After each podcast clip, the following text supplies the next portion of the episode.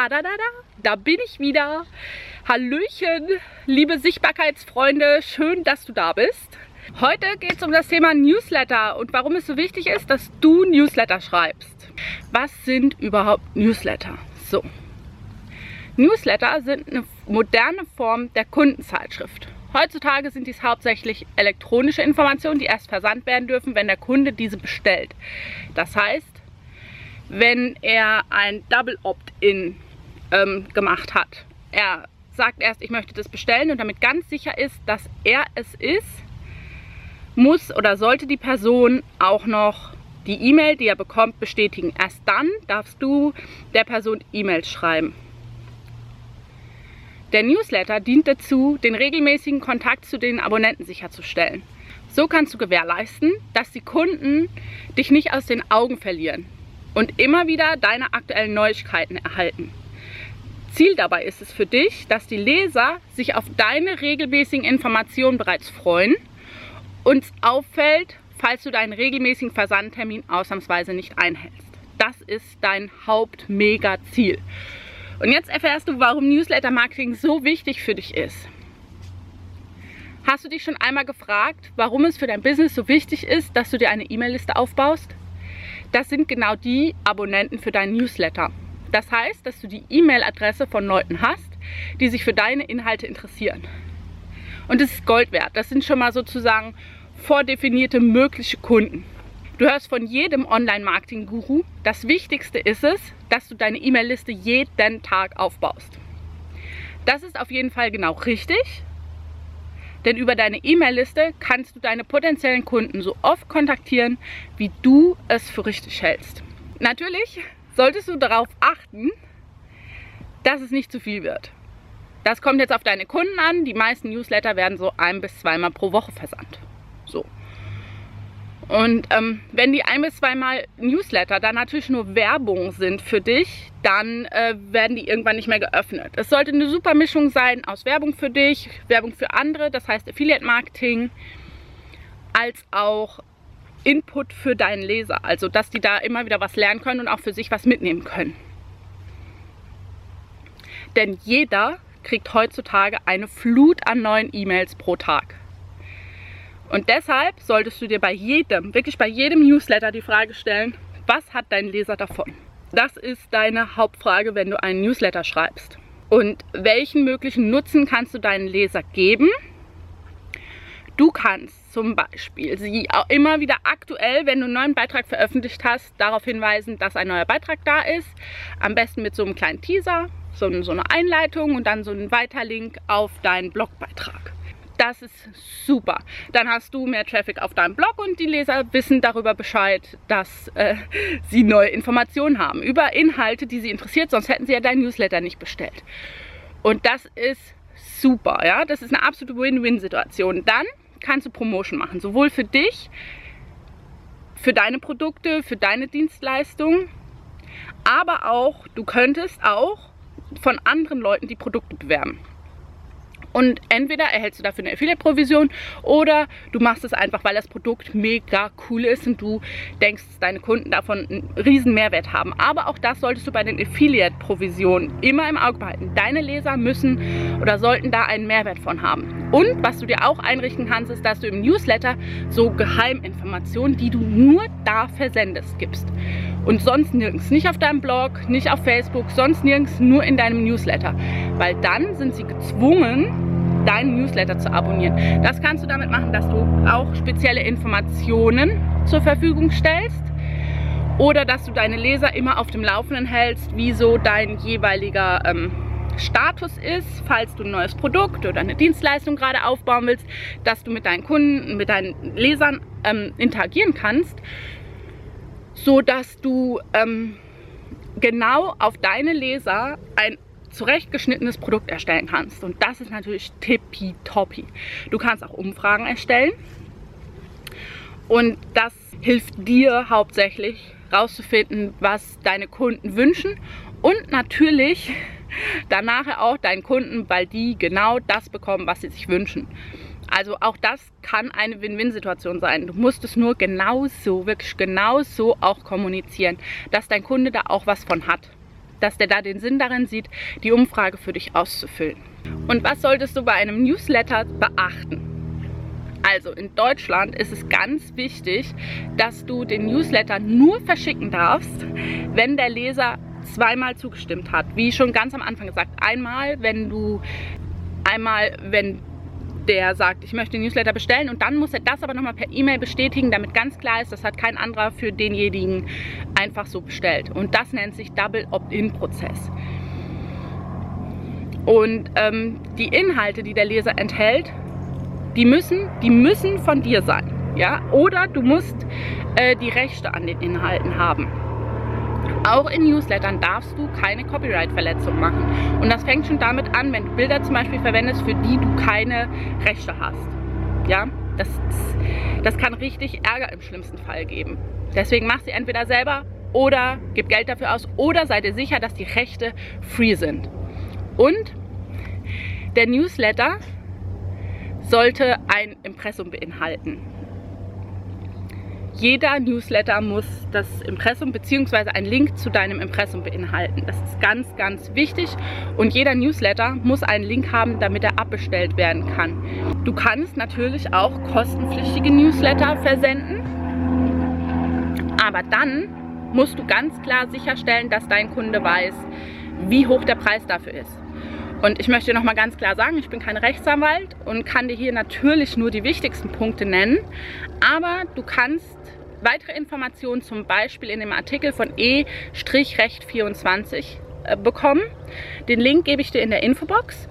Und ähm, aufgrund dessen ist es total sinnvoll, wenn du einfach einen professionellen Newsletter-Anbieter nutzt. Und welche Newsletter-Anbieter du dafür nutzen kannst, welche Programme es gibt, zum Beispiel, also ich kann dir zwei nennen, mit denen selbst, also mit denen ich selbst auch schon gearbeitet habe.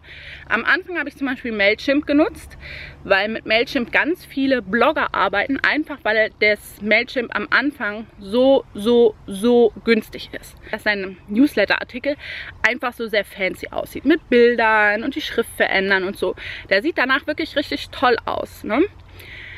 Warum ich umgestiegen bin von Mailchimp auf Clicktip, der Hauptgrund ist, Mailchimp erlaubt offiziell nicht wirklich, also da muss man echt extrem aufpassen, damit man da nicht in die Falle läuft, Affiliate-Links in deinen Newslettern. Und dadurch, dass ich ja jetzt mein Online-Business richtig aufbauen will und dadurch starte, jetzt im Jahr 2017, ist mir das wichtig, dass ich euch auch einfach Empfehlungen geben kann mit Affiliate-Links und Ihr, ich, ich kriege ein paar Cent dadurch oder manchmal auch ein paar Euro, aber ihr habt dadurch gar keinen, ähm, gar keinen Nachteil. Und deswegen denke ich, ist es eine gute Sache für mich, auch meinen mein Umsatz ein bisschen zu optimieren.